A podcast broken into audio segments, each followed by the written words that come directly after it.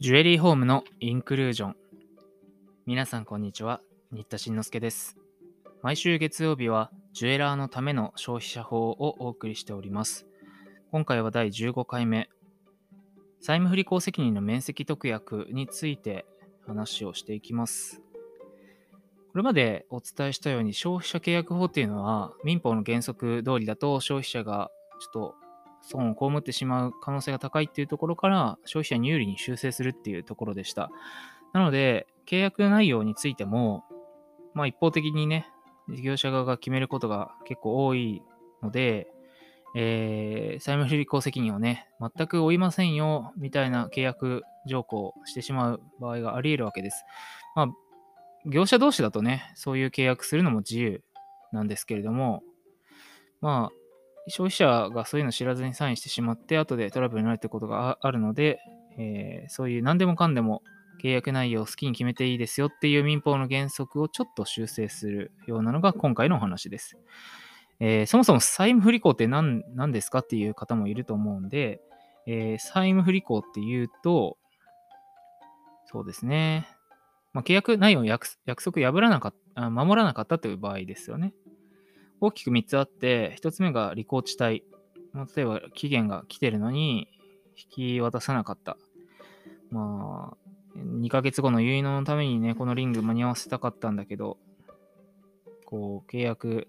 守ってもらわなかったせいで、結納に間に合わなかったとかね。そういう話。2つ目が債務不履行。ああ、債務不能ですね。もうなんか材料壊れちゃって収めるのが不可能になりました。っていう感じですかね。一点物のルースだったんだけど、割れてしまいました。もう完成させられません。みたいな話。えー、三つ目が不完全履行。履行が不完全な場合ですね。うん、ペアで作って欲しかったんだけど、1個しか収められてませんとかね。ピアス両耳分オーダーしたのに、片方分しか完成できませんでしたとか、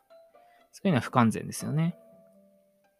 こういう債務不履行って呼ばれるものがあって、民法上はそういう債務不履行があれば、えー、債務不履行に基づく損害賠償責任とか、まあ、解除とかいろいろあるんだけど、そういうのをね、任意規定だからっていうことで契約で修正することは事業者同士だと当然できます。えー、なんだけれども、まあ、消費者に対する契約、消費者契約において、そういう事業者の損害賠償責任の全部を免除する。事業者は全く責任を負いませんみたいな契約内容にしても、それは無効になってしまいます。それが消費者契約法上の、えー、修正ですね。全部業者が全く負わないよっていうようなのにしても、消費者契約法上無効になる。で、さらに、えー、その内容をね、事業者が決めていい、負うか負わないか決めていいっていうようなルールにするのもダメです。まあ、それって結局追わないって言ってるのと同じですからね。えー、さらに言うと、故意とか重過失がある場合も、の面積っていうのも無効になります。まあ、故意とか重過失っていうと、まあ、それそうだろうなと思うんですけど、故意って言ったらわざとやっちゃう場合ですよね。この客気に入らないから割ってやれって、さっきのルースをね、わざと割った。何しろ重過失。まあ、重過失って説明難しいんですけれども、まあ、落ち度が重大な場合ですね。まあ、簡単に防げたのに、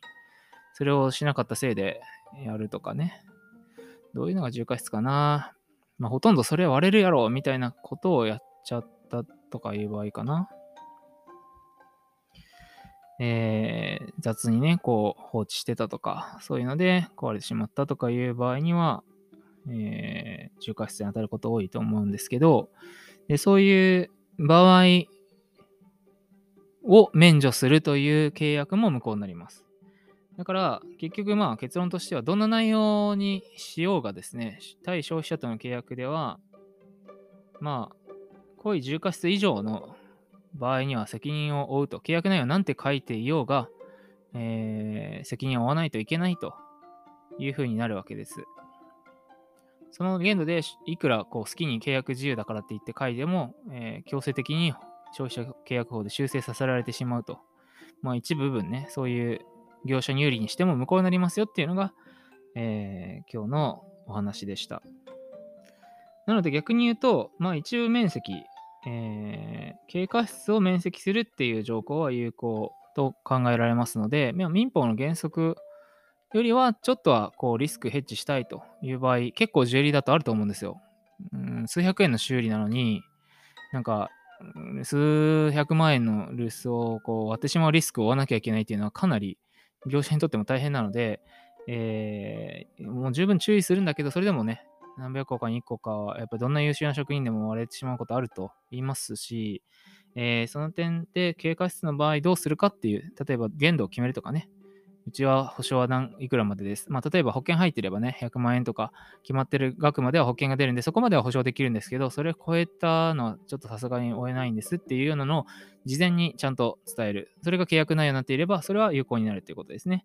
だから何でもかんでも濃い重過失も全部負いませんみたいなのは、さすがに無効になってしまうので、えー、消費者の契約、つまり小売とかオーダーとか、そういう契約書を作るときには注意しておきたい、えー、事項になります。